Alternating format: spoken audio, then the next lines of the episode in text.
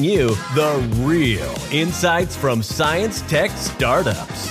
Learn from experienced founders and experts how to build a successful startup. You are listening to the Working with Startups from Science podcast with your host, Bartosz Kaidas. Hello and welcome to this very special episode of Working with Startups from Science. It is my first episode in English and I'm really excited about this interview. A lot of episodes of my podcast are in German. So if you like hearing more episodes about startups from science in English, drop me a mail at info at startupsfromscience.com. I'm looking for your feedback. Let's get back to our interview guest. I have the honor and pleasure to talk with Melissa Kwan from Amsterdam. Melissa is a serial entrepreneur and founded three startups already. One of her startup called Spacio was acquired in 2019. And now Melissa is working in her third startup called eWebinar. What is eWebinar? eWebinar is an automated webinar solution that combines pre-recorded video with real-time interactions and live chat to deliver an engaging experience for attendees. Every startup of Melissa was bootstrapped, and I think she can give us some very useful insights how to bootstrap a company, especially for startups from science. Now we have some details, let's dive into some insights. Hi Melissa, what an honor to have you here. Welcome. Thanks so much for having me. I love the enth- I love the enthusiasm in the in the introduction. Yeah, it was it is a re- real pleasure to have a serial entrepreneur here from Amsterdam in my podcast in English, and you dropped me a mail and uh, with your story, and I liked that very much. And I thought, yes, we have to talk about your story, how you founded free companies, and now working on on eWebinar. So maybe, yeah, you could just start with a short introduction about yourself.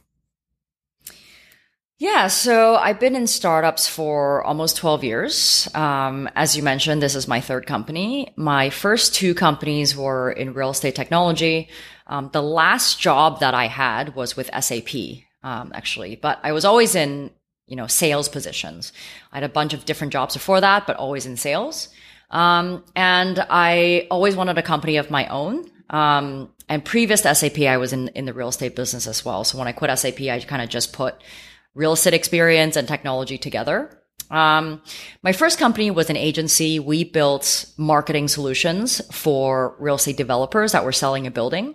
So instead of, you know, getting a paper brochure about the building you want to buy, we were the iPad kind of interactive brochure for that. And back then the iPad was pretty new. So it was, um, it was a new way to, to market a building. Uh, ran that company for about four years. That company was more of an agency model where we were building individual apps for different developers. So it was a very tough business because every time you sell something, you need them to pay you and then you have to sell something new and then you need them to pay you. So that's kind of a, it's, that's an agency model. So after doing that for four years, I wanted to build something that we own, a product that we sell to everybody instead of individual uh, individual apps. So that became the second company, which was Spacio. Um, it was an open house check-in solution. So in North America, when you sell a property, on Saturday and Sunday, the real estate agent will stand inside the house for two to four hours and let you come in. When they come in to view the property, you have to sign in on a piece of paper uh, for security purpose, but also because they use it for for lead generation because they want to follow up with you after. So instead of the piece of paper, we were the iPad version of that. We ran that for about five years, um, and that was acquired uh, by another company in 2019. But the, one of the problems that I experienced building that company was I was doing a lot of webinars to, for demos and for training and onboarding. So for a lot of people listening, you might know that when you sell a product to a company, that's day one of the rest of your life with them. Once a company buys your product, they have to learn how to use it. So how do they learn how to use it? You have to do webinars for them for training, onboarding. And then when you want to sell the product, you have to do webinars for demos. So I was doing all of these webinars repeatedly, sometimes five to six of them per day for different companies. And I just couldn't believe that I was spending so much time doing the exact same webinar over and over again. And it just never really made sense to me. And so I had always dreamt of a product that would do my job for me while I could go and have fun. And I was looking for solutions that would deliver a video like a webinar, like, like a Zoom, but there weren't really a lot of solutions out there that would do exactly that. So after my previous company was acquired in 2019, I decided to solve the problem of running the same webinar over and over again once and for all, because I also realized I wasn't the only person that was suffering this problem. I had a lot of other friends that were, most of them were in tech companies because that's where I was, but also non-tech companies, like people that needed to do customer training, staff training. They were also doing that and not having enough people to run these webinars. So um, I started this company, eWebinar, in 2019. Um, and what we do is we turn videos into webinars so people never have to do the same live webinar twice. Um, and as you mentioned, every single one of these companies were were bootstrapped. Um, and I think that's one of the things that make make me more special, I guess, as an entrepreneur. Yeah, maybe you can you can pick us up like like how to bootstrap a company. I mean, you have a, a company or your second company was in prop tech, and now we have e-learning or e-webinars. Um, how how this is working together? Like, how can you can can can you as a listener you imagine like changing these subjects? How this is possible? How do you manage this this kind of of uh, exchange?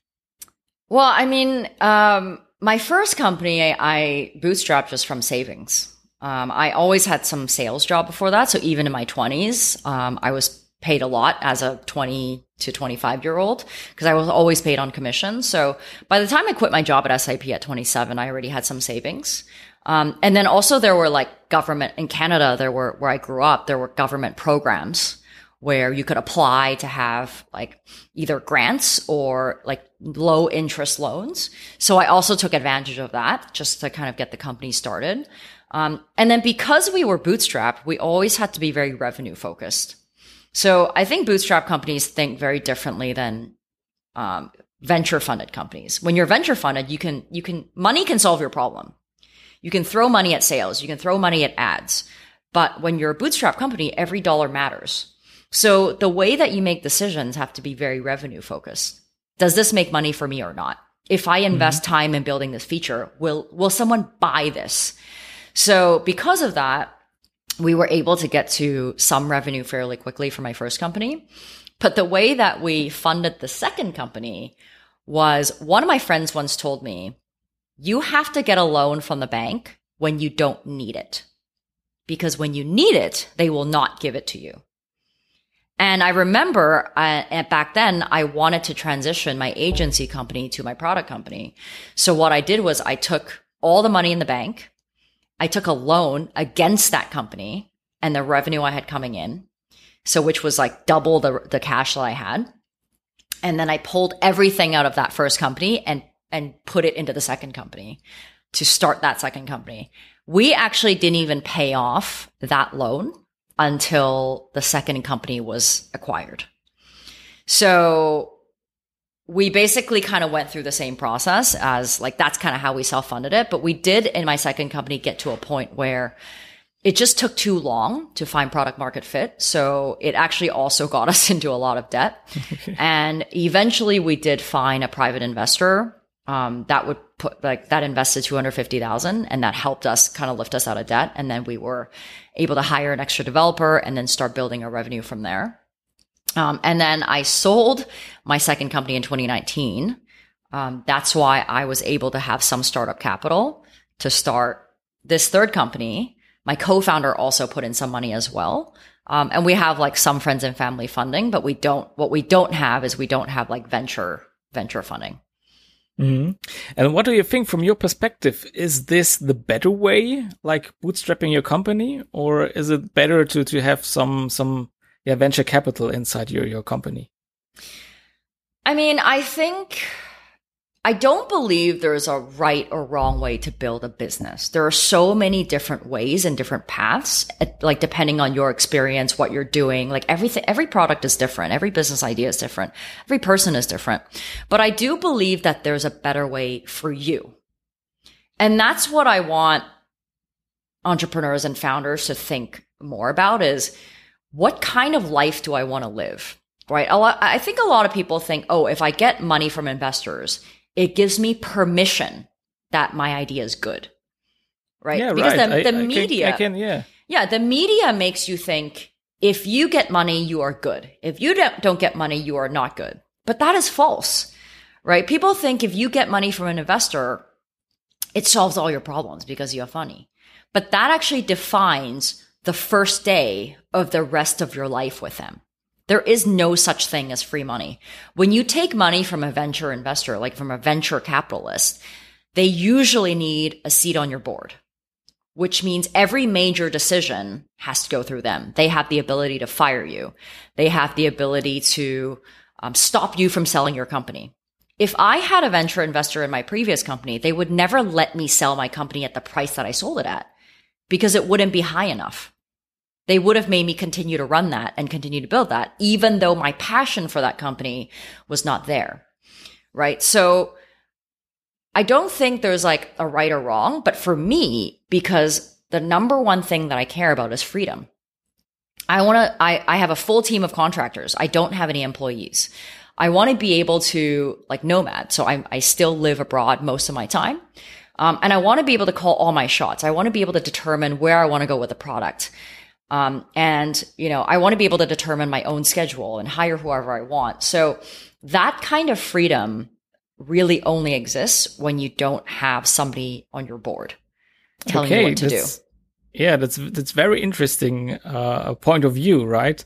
Uh, because it seems like the venture way, the the easier way, like from media and what you see and hear from other people.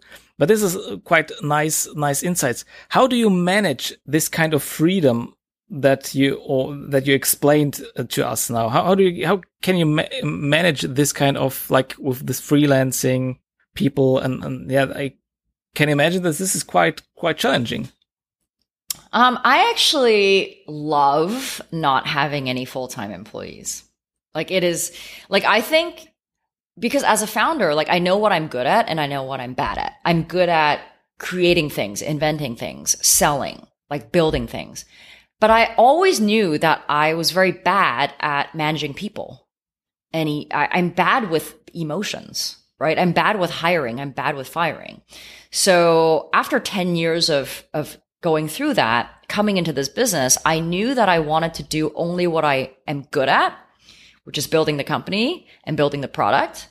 And I want to avoid what I'm bad at, which is managing a team of people. So, um, we are now living in a time where we're very privileged to have Upwork, right? Mm-hmm. Or like platforms that allow you to hire other people anywhere in the world based on skill sets, based on passion, not based on geography right? The idea that you have to hire someone because they're local, like doesn't really make sense to me because I'm not local. Like I have a home in Amsterdam, but for nine months of the year, I'm traveling. This is how I want to live my life. And I want to actually build a team of people that also believe in that. Like a lot of our, a lot of people on our team are not in North America or Europe. They're in South America. Some are in Eastern Europe. Some are in Asia. But we hire them because they love the product. They want to be part of this team or we work with development shops that manage a team of developers. That means we don't have to manage them directly. We just work with a company. So I actually think not managing people directly is giving me more freedom than if like if, if does that make sense then I, if i had to manage them directly so a lot of people a lot of people that we work with have like we go through companies so there's like a middle manager that actually helps with the communication between us mm-hmm. and the person that actually works on the project directly. Okay. Yeah, it's it's it seems very interesting because normally uh, you would say maybe that you need some some some staff uh, employees that are building trust in your company and have maybe or share the same passion uh, as the as the founder and, and and share like spread the the, the great products into the world.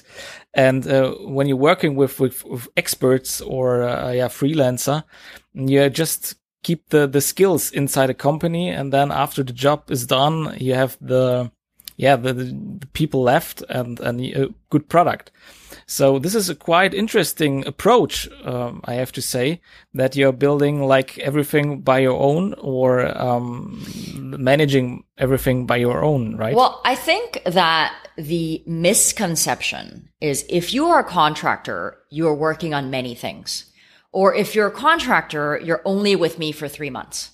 But that's not true, right? A contractor is just your financial relationship with the person that's working on your product. Yeah, sometimes a contractor has, you know, another job or, you know, an, another project, but you get to define how you want to work with this particular contractor. Like most of our contractors are full time and they might have, you know, one or two smaller projects, but they know that e-webinar is like most of their time, like almost like their full time job. Um, and our customers always come first. That's the only rule is like we in theory have all of your time as long as the customer comes first, but we don't stop you from having other interesting projects because I actually encourage people to also be entrepreneurs of their own. Right? Mm-hmm. You have to do whatever you need to keep your mind fresh and creative. And if you wanting to do an, a side project helps you do that and helps you have more fun while working for us, um, that's better right for us as a as a company. So i think the idea that just because you're a contractor you're not loyal or that you're going to go somewhere else is not always true. Like just know that you get to define what your relationship is with the person that you're working with. Okay. So let's get back at the beginning of your third company eWebinar. Um, can you tell us like from your experience of founding two companies it, it is getting better the third time or faster or how are your insights and learnings like creating or, or founding a third company? I mean, I think that's an interesting question, right? Because I went into my second company thinking I knew exactly what I was doing, but I was wrong. Like I had to learn a lot of okay. new things from scratch. I came into my third company thinking, oh, I've done this twice before. I know exactly what I'm doing, but I'm wrong again. right? Okay. because the thing is, I think that the consumers are changing so fast, right? There's new, there's new ways of selling. There's new ways of discovering product. Like us as consumers are always changing. And now with so much technology, we're actually changing at an exponential rate. To give you an example, um, what I mean by that is our, our level of patience is changing right? Right after you download something or right after you sign in something, you, you might give it two, three minutes before you decide, oh, this, this is not good enough for me. Mm. We didn't used to do that 10 years ago, right? We used to be more patient with something. And now people need so much more in order to give you their credit card. So I've started these companies five years apart and customer expectations, consumer expectation and the world, like social networks, like LinkedIn is now a thing for B2B. It wasn't a thing five years ago. But now if you don't exist on LinkedIn, you don't exist at all. So now I feel like I have to now learn how to write content and engage people on LinkedIn where I didn't have to do that five years ago. Previously, it was Facebook, right? Like Facebook right, groups, yeah. business groups, and things like that. So, yeah. and, and before my second company was an enterprise SaaS model. So I was selling to bigger companies, right? Every product was, or every contract was 10,000 to 100,000 per year. Now with eWebinar, every contract or every sign up is $50 to $100 people don't take sales calls for a $50 product, mm-hmm. right? They want to discover it on their own. They want to sign up for a trial. They want to try it and then they want to convert on their own. They don't want to talk to you at all. So I'm now figuring out that I have to learn a new way of selling because of the price point of my product. So marketing is not is not really my vocation. Like I, I've been in sales for 20 years, but I don't know marketing. But coming to this company, I realized I actually have to learn marketing because the way that you sell this price point of a product is through marketing. People have to discover it on their own. They're not going to answer an email or answer my phone call. Like that's just not how they purchase this, right? So I think what gets easier is um, market validation, like having an idea and figuring out is this going to work or not. Having like you're you're going to be um, smarter at making hiring decisions and and better at firing decisions or getting better at um, noticing the trends in in what features and what roadmap you should have but it's only getting harder to get a new customer because people are becoming less patient and mm. people need more to give you their money because there's okay. so much more out there. Everything you put out there, there's 10 other choices. Mm. So it's, it's ha- getting harder and harder to win mind share, if, if that makes sense. So mm. the, there's things that are easier, but there's like definitely getting things out to market has, has I think gotten harder over time. And that mm. Has nothing to do with, with me as a founder, right? I think that's just the way that the way the market is. Yeah, uh, very interesting. What what I can, from my point of view, can can highlight is like the the the word learning was quite. Well, you mentioned that quite often, and this is very very cool because it implements like something you can learn everything you want, right? And you can you can learn in every topic. You be you can be your expert in that kind uh, of thing. And I guess what what what's really interesting is this kind of of or maybe you can you can tell us how this was exactly like you have an idea with this e-webinar in your second company you saw that this uh, webinars are quite mm-hmm. complicated mm. not automated and what you mentioned now is you have a good sense of feeling is the idea working can mm. you can you show us like uh, what are the decisions that you've made um, to become or to, to make the decision yes this is quite interesting. How are the steps to create a company out of this problem status mm-hmm. that you that you figure out? Um, and and yeah how how are the, the the first steps from this basic problem statement idea to a company? Yeah i think one of the biggest mistakes that people make is to create a product or spend time on a product in a in a world where it doesn't exist, right? So you, you see, you hear a lot of people say, "Oh, I have this product idea. Um, no one's ever done this before." For me, that's bad. Like that's a red flag, because okay. if if no one's done it before, the question you should ask is why not? Like, is this even a good idea? Like, you have to think that anything that's good that you want to do someone has probably already tried or is already doing it. So I always say like one of the best ways to know if your product is good or not is if someone's already doing it. If someone's doing it and they're making money, then that's a good sign for you. Because competition helps you do a few things. Competition helps you validate your idea that, hey, you're actually, your idea has can have customers. Competition also helps you educate the market. If you're the only one that's in the market, you're going to have a very tough time telling people, Oh, I'm the best. I'm good because there's nothing to compare it to. The best only exists in comparison to other things, right? If, if the BMW was the only car out there, you can sell this for a hundred thousand and you could say, Hey, this is a good car, but I don't know if it's a good car.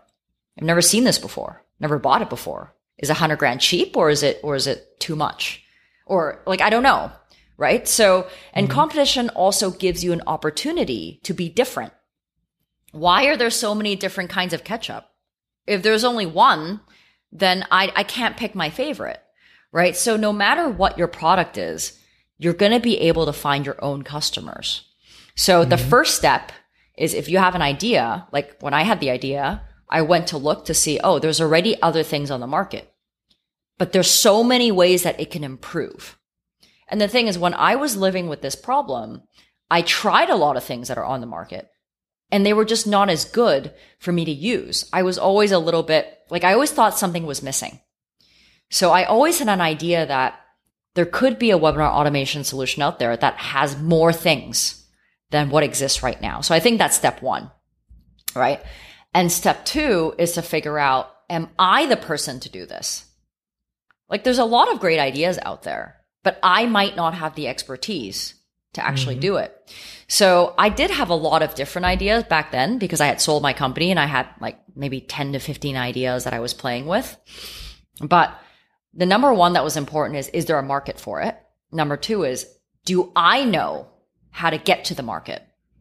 But because I was the person that lived with this problem for five years, I knew that I could speak to this problem more intelligently than other people. Like I, I knew the, I knew how salespeople could use it. I knew how customer success people could use it and I could speak to that pain. Um, and the third thing that I want, like that was really important to me is if I pursued this idea, is it going to make me happy?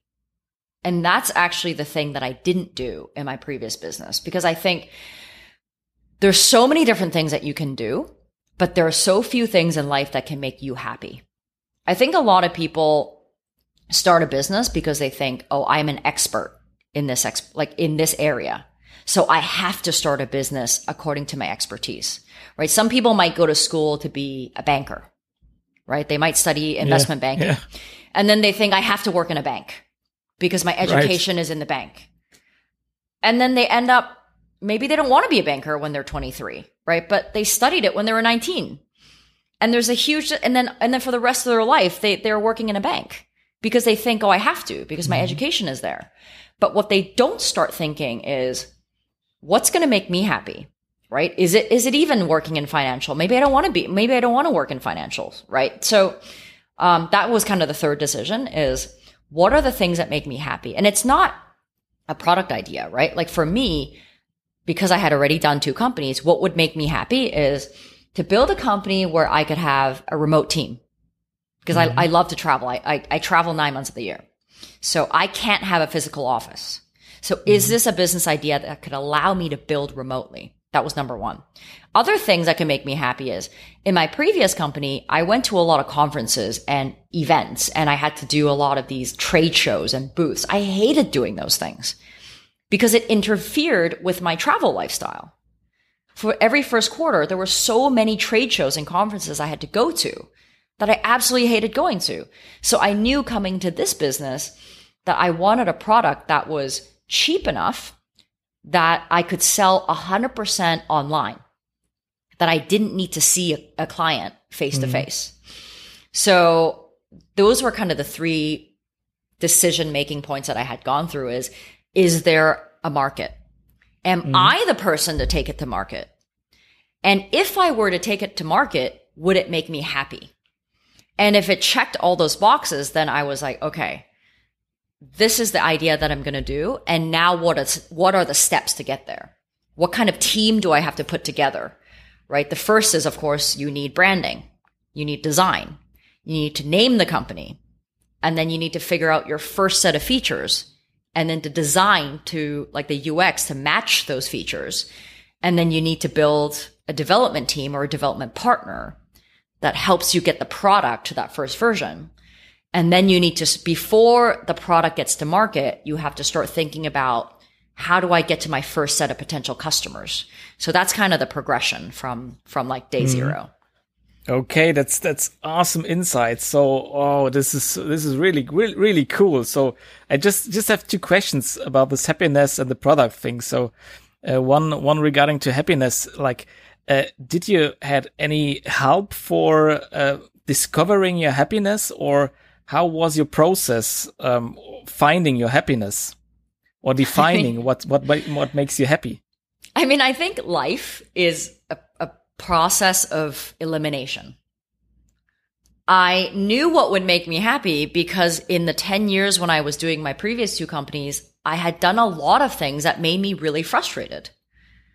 So it wasn't like, oh, like I knew exactly what would make me happy. It's, oh, it's just through a decade of doing other things, I knew all the things that I hated doing. I hated doing webinars.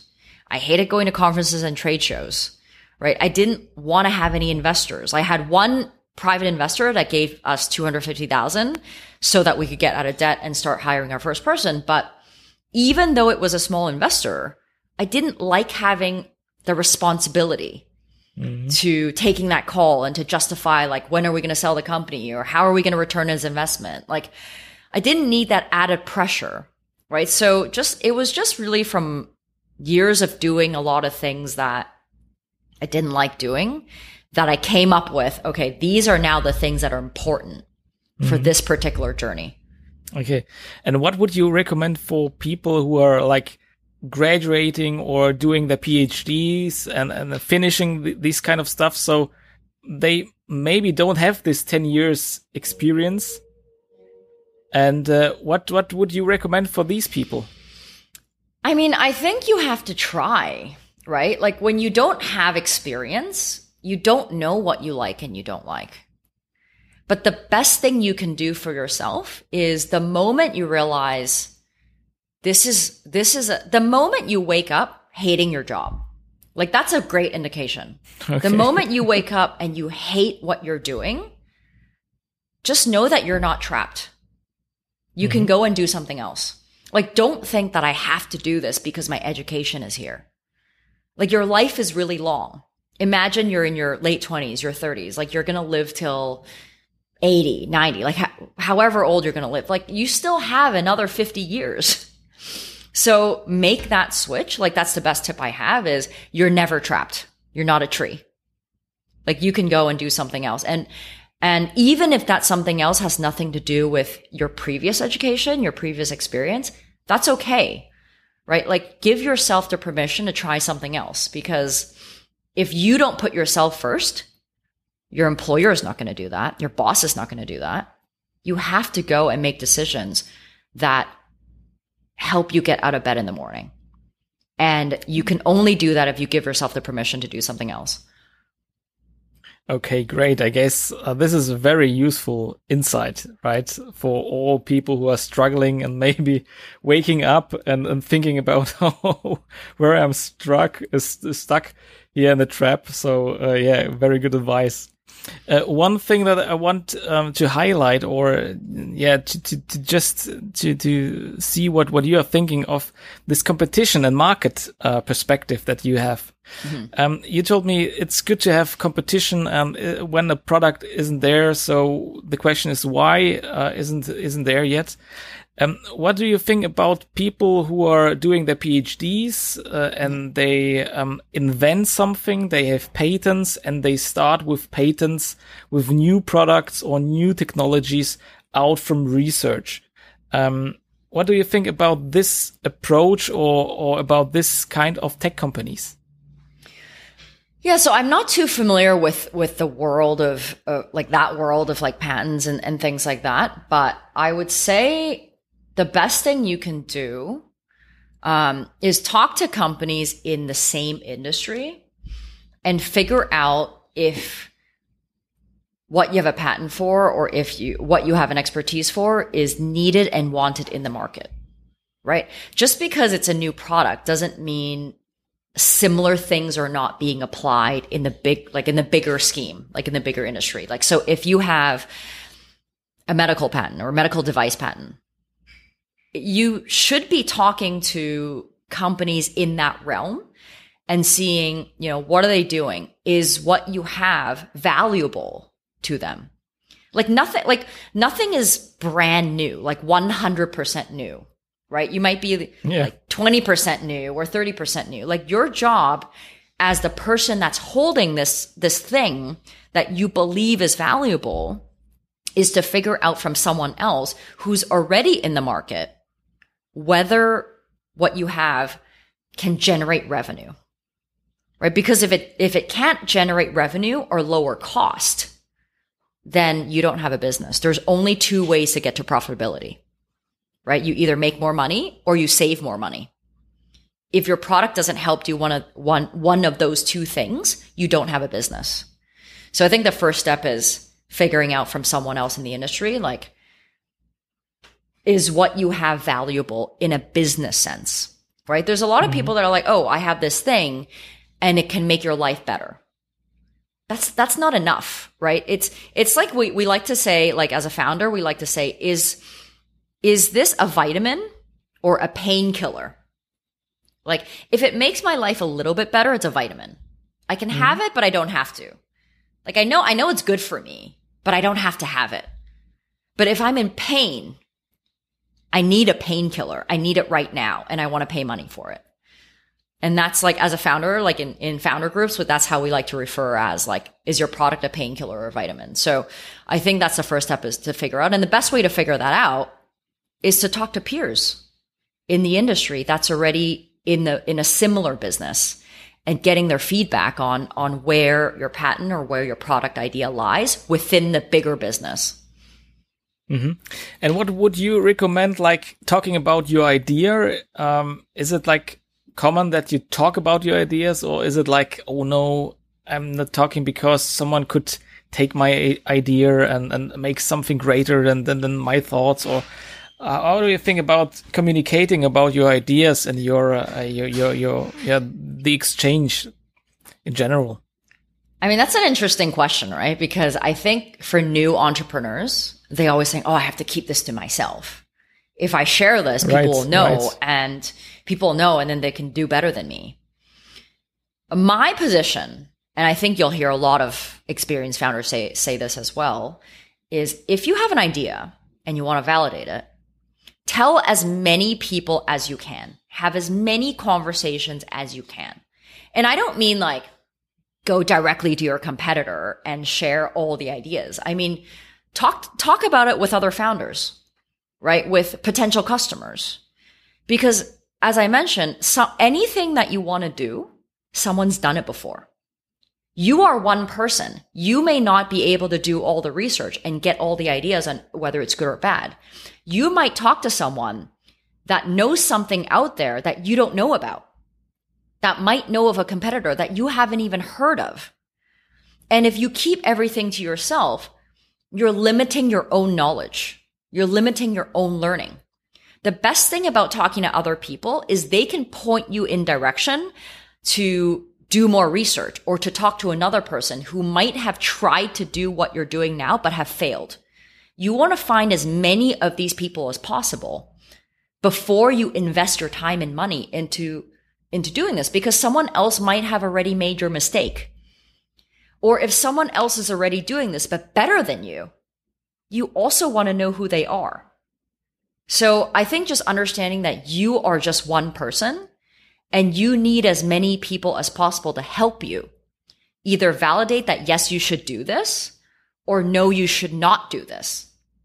And there are so few ideas out there that are good as like stealth, right? Like, oh, like, and, and also ideas are easy. Execution is hard. I could tell somebody, oh, I'm starting a webinar automation company. They could be like, oh yeah, that's a good idea. And they might go and, and try to do this on their own, but they would have a whole different set of features because they don't understand the problem that I understand. Right? Like when I say like go talk to people about your idea, I don't mean like open up your roadmap. Right? Mm-hmm. Open up all your ideas. It's it's more like, "Hey, I'm thinking about this thing. What do you think?" Do you like what do you think is the pro and con? Have you seen other things like this before? Why would you use it? Why wouldn't you use it? Would you pay for it or not? Like, I mean, talk about it in, in a high level, right? Don't be like, oh, like this is mine. Like that's, that's the worst thing I think that, that you can do for you. Very cool, very cool. So, um, uh, coming coming to to our last question. So I have uh, one or two.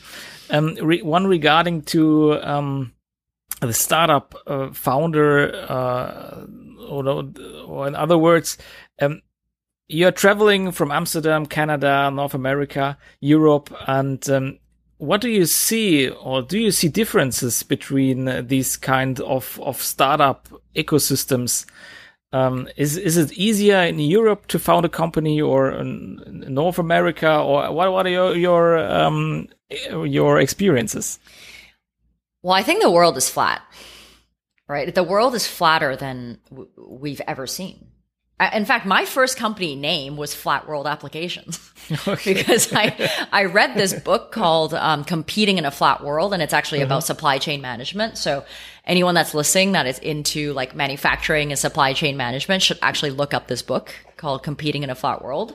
And I loved it so much that I named my first company after that. And what that means is everything you need is next door. Technology has made it so accessible to hire someone, to get a resource, to buy something that it feels like it's next door. even when it's not.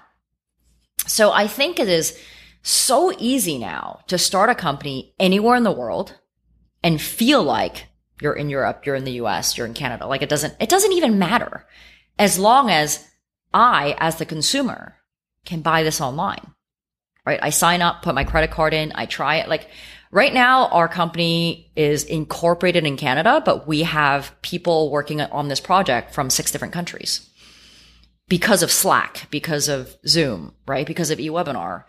We talk every day asynchronously. So I, however, um, the US is just a more mature market. There's just mm. more people. There's more entrepreneurs, right? There's more money. Um, and that's why, uh, people, you know, there's, there's, I guess more thriving communities and startups in, you know, San Francisco or New York, right? It's, there's just more money. It's just more, it's more advanced.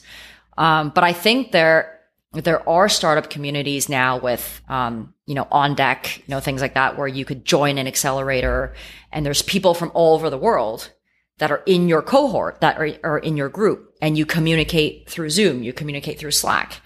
And I can post a question in these communities now and I can get 10 answers, you know, within the hour. And that's magical. Um, but I do think that if you are a startup and you want to sell a product, and say your say your product is not bounded by geography say you can sell your product to anyone anywhere in the world you would have a much easier time if you figure out how to sell to US consumers and the reason is because it's a consumer culture in the US people are more willing to spend money their budgets are bigger they're used to spending money they have superstores right you go you go into Walmart there's 20 different kinds of, of saran wrap or like 80 different kinds of ketchup, right? They're just, mm-hmm. the mindset is they want to spend money, right? So I think as a startup that is selling products, um, if you know, if you can figure out how to sell to US consumers, um, you'd have an easier time getting it, getting it off the ground. Um, but it actually doesn't matter where your company is located. Like that's, that's, I think the beauty of, of where technology is today. Okay, cool. So no disadvantages when founding a startup in Europe. So, um, but yeah, the recommendation, strong recommendation, uh, to start in the US, right? Yeah, bigger market, um, and, and mature market, uh, from a, from a startup perspective. All right. So, um, last question. What is, or, or what would you tell the audience now, maybe your key learnings or what, what, what's your success, what you're thinking like, yeah, this I have to tell everyone. And with that kind of information, you can rule the world, right? what is that? Yeah. I mean, the one piece of advice that I can give is you don't have to work in your business all the time um, in order to be successful. I think a lot of people think, oh, if I work harder, if I work more, I'm more productive, I can be more successful. It's more important to have boundaries around um, your lifestyle and what makes you happy and um, limiting the amount of work that you do every day and just having that work life balance um, I think that's more that's more important and more sustainable. Because as a founder, like I think you want to work more for your team or you want to make sure this gets off the ground. And and um, there's a lot of people that feel like oh if I work more then I can get more result, but um, from years of doing that, I I now understand that like that's actually very bad for for your well being, um, and you can burn out very easily. So um, I would encourage you to like whatever you can automate in your business, whatever you can delegate to someone else, um, just know that you you can do that, um, and that actually can help you design a more productive um, and more sustainable life. All right, Melissa, thank you very very much for your insights and your perspective on on very different things that I very liked. And uh, yeah, thank you very much for sharing your insights. And I hope we will see and hear you um, in in the shortly with eWebinar when you maybe sell it once again. that's, that's and the then dream. and then try another uh, idea, right? Um, and uh, yeah, maybe we can talk about that. So I wish you all the best, uh, good luck, and uh, yeah, thank you for having uh, for having you here. Thanks so much for having me.